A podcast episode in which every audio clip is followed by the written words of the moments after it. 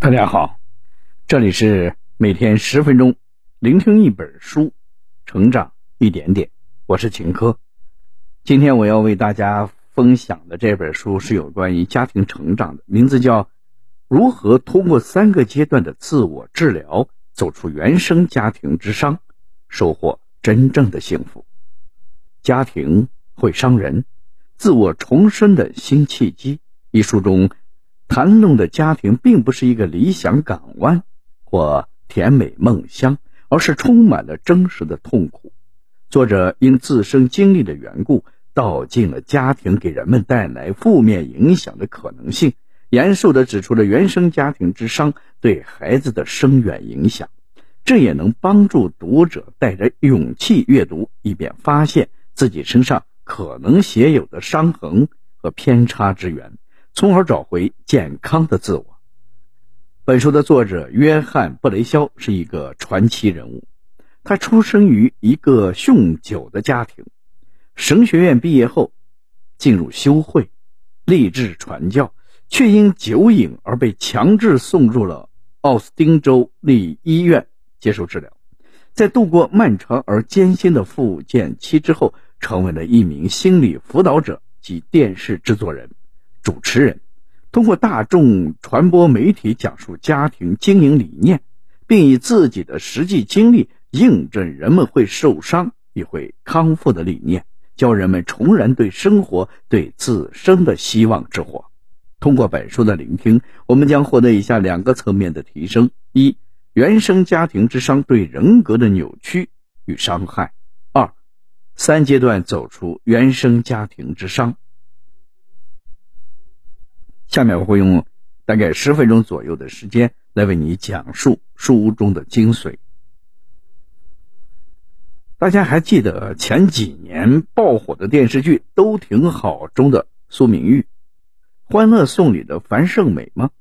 这些职场成功人士事业上光鲜亮丽，但家庭生活却是一地鸡毛。明明已经达到不愁吃不愁喝的小康阶段了。却在心理上陷入了幸福贫瘠的状态，让人唏嘘不已。也引入对号入座，樊胜美、苏明玉的痛苦，我们也感同身受。我们往往把苏明玉、潘胜美的不幸遭遇归为受了原生家庭的拖累，可见原生家庭对人的影响之大。其实，原生家庭一词儿原本是个社会学概念的中性词汇。用来描述儿女尚未成婚，仍和父母生活在一起的家庭状态。与之相对应的，是由夫妻组成的新生家庭。但是这些年，原生家庭带有更多负面的意味，用来指代表不幸福的、充满各种负面情绪的、有缺陷的、不完整的家庭状态。例如，离异家庭、家暴家庭、重男轻女的家庭。隔代家庭等等，家庭本是一个温馨的、治愈的词汇，但那些隐秘的原生家庭之伤，近些年来也逐渐的浮出水面。这也是本书写作的契机。家庭在某些情况下也会成为伤人的场所，给我们的人格造成扭曲与伤害。那么，有哪些常见的原生家庭之伤呢？最为常见的有两类，一类是原生家庭的否定性带来的羞愧感，还有一类是原生家庭的强制性造成的强迫症。这分别是什么意思呢？又有哪些损害呢？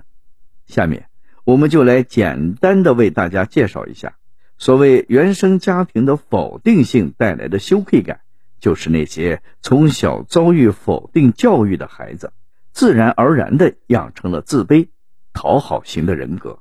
所谓“人活一口气”，是想一个孩子在没有完整认识世界、认识他人的情况下，就被说这也不行，那也不行，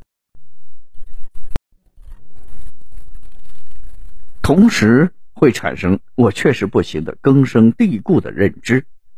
就算是遭遇挫折，也不会再接再厉，而是直接解释为。这是因为我本来就不行，毕竟连我父母都那么说了。父母在子女心中有着无以无可比拟的权威性，因此来自父母的打击是致命的。有很多子女看似不在乎父母的评价，但不代表他们不会受到伤害。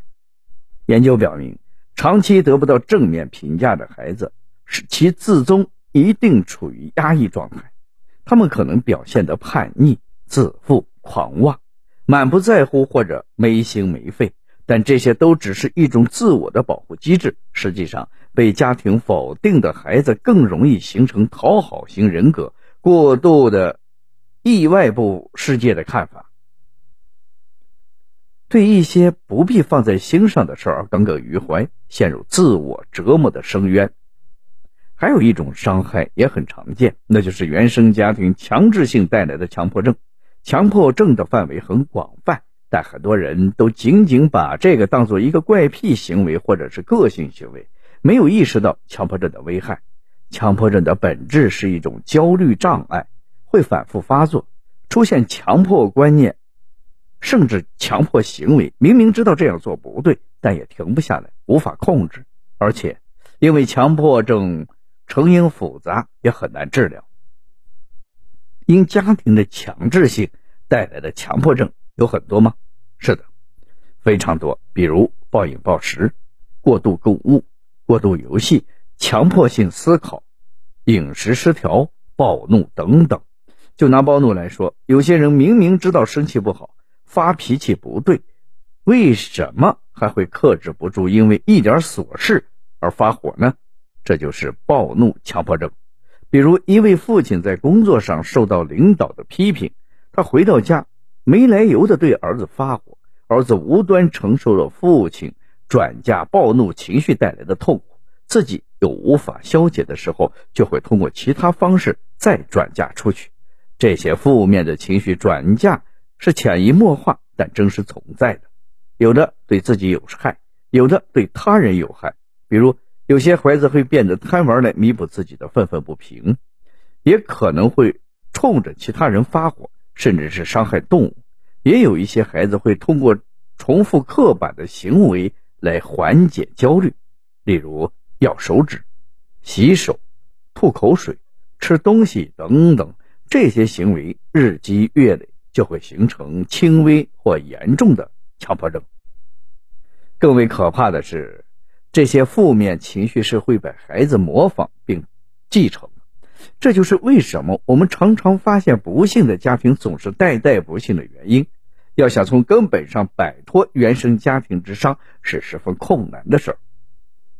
听了这么多原生家庭之伤会给人们带来的负面影响，想必。大家也明白，也有自身或亲友深受原生家庭的伤害。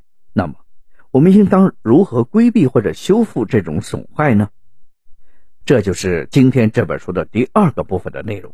作者在书中给出了一系列行之有效的办法，有数十种之多，大致能够分为三个阶段。总的来说，这三个阶段就像久病治愈的康复过程。往往需要三个疗程。第一个疗程，你需要切除病源，告别侵害；第二个疗程，你需要重塑身体，增强免疫力；第三个疗程，你需要巩固疗效，防止复发。完成这三步，才能收获一个健康的身心，从而拥抱幸福。那么，接下来我们就细详细的说一说这三个治愈阶段分别是什么。以及需要做哪些事吧。第一阶段，修复意志。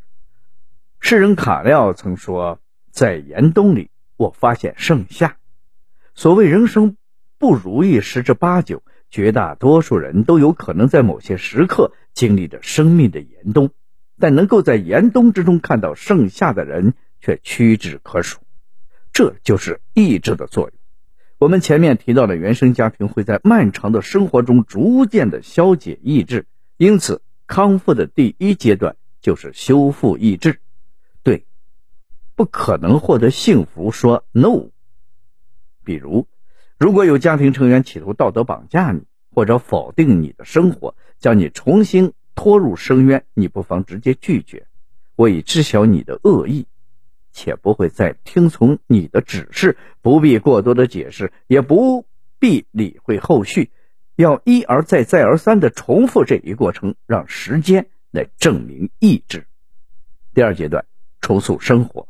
当然，仅仅有勇气也是不够的，你还需要物理上的加持，远离原生家庭。无论他在其他方面多么的光鲜，都必须远离。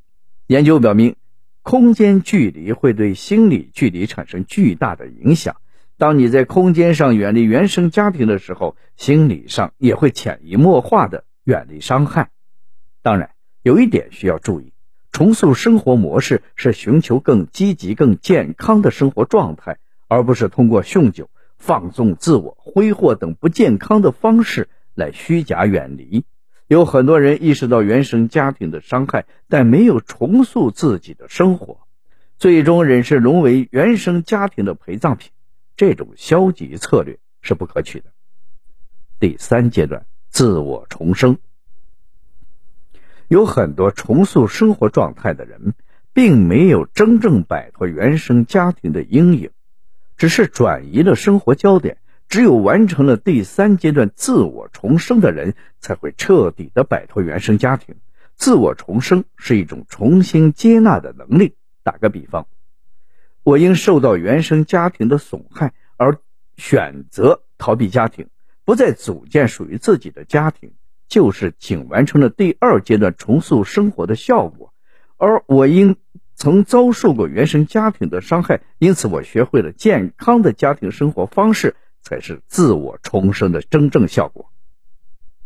自我重生是一个从封闭走向开放的过程，逃避只会陷入恶性循环。只有勇敢的谈论，才是真正的自我重生。读到这里，这本书的内容我们已经了解的差不多了。下面我来为大家总结一下：一个充满伤害的原生家庭，对人的影响是深远的，它会剥夺人的尊严。否定人的成长，让人总认为自己是因为不够好而不配得到幸福。这种羞愧感带来的精神强迫症，甚至会代代相传。为了摆脱这种状态，我们必须学会自我救赎，通过修复意志、重塑生活、自我重生这三个阶段的治疗，补全自我人格，才能收获健康的家庭和真正的幸福。以上就是《家庭会伤人：自我重生的新契机》这本书的主要内容。希望大家都能够意识到，过去我们没有在原生家庭中吸取到尊严与力量，可以通过自尊、自爱、自我修补来获得。祝福每一位听众朋友都能够与家人和谐相处，亲密友爱，共同成长，收获人生真正的幸福。好了。以上就是今天这本书的全部内容。恭喜你，我们又听完了一本书。每天十分钟，聆听一本书，成长一点点。我是秦科，我们下期再见。